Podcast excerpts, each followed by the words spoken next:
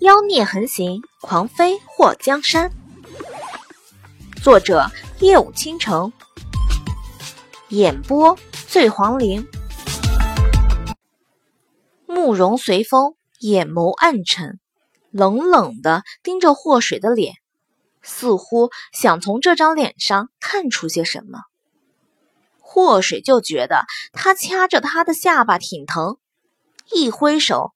打开他钳制他下巴的大手，我说：“王爷，你弄疼我了。”慕容随风被祸水的力度惊了一下，看着明明是他，可又不太像。他什么时候有这么大的力气了？而且他竟然敢这样挥开他的手？你不记得本王了？祸水心里一动。这个王爷难道真的认识他？他知道他叫祸水，还认识霍瑶锦，难道他是他的亲人或者朋友？若是这样的话，他不就可以知道自己的身世了？王爷，你贵姓？慕容随风看祸水的表情不像张甲，眉头拧了一下后，拉住祸水的胳膊往书房走。王爷，淮南和淮北吓了一跳，他们还从未见过王爷如此失控过。不对，两个月前王爷也失控了一次，不过是为了霍家的那个五小姐。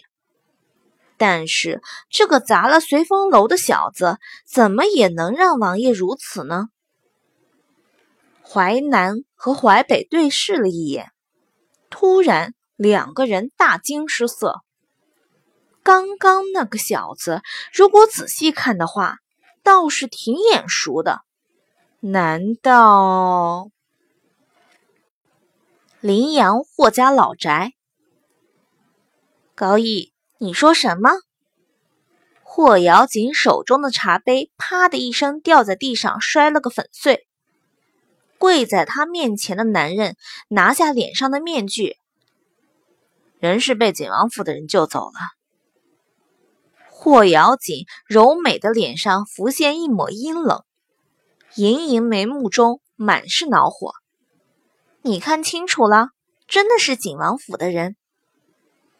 属下看得非常清楚。你先退下。霍瑶锦让高义离开。田嬷嬷，老奴在。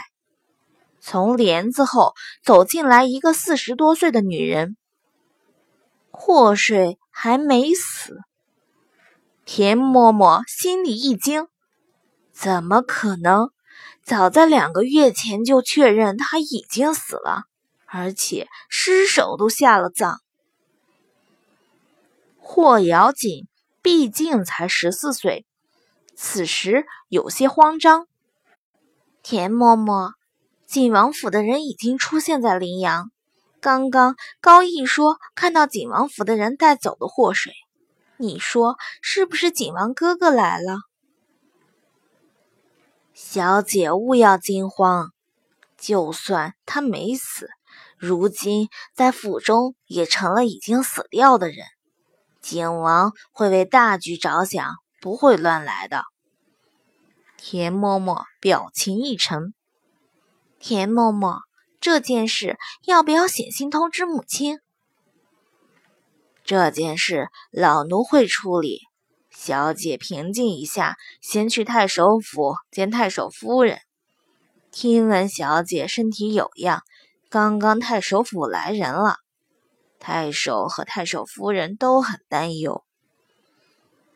霍瑶锦点了点头，我稍晚一点过去。田嬷嬷，如果祸水真的没死，小姐，就算他真的还活着，也改变不了什么。两个月的时间，足以改变很多事情。看到田嬷嬷一副胸有成竹的模样，霍瑶锦也算松了一口气。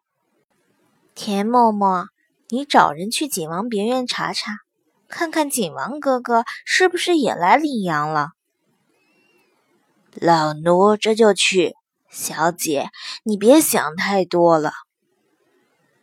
田嬷嬷退下后，霍瑶锦如水般柔情的眼眸变得冰冷。该发生的都已经发生了，不管祸水是真死还是假死，都改变不了什么。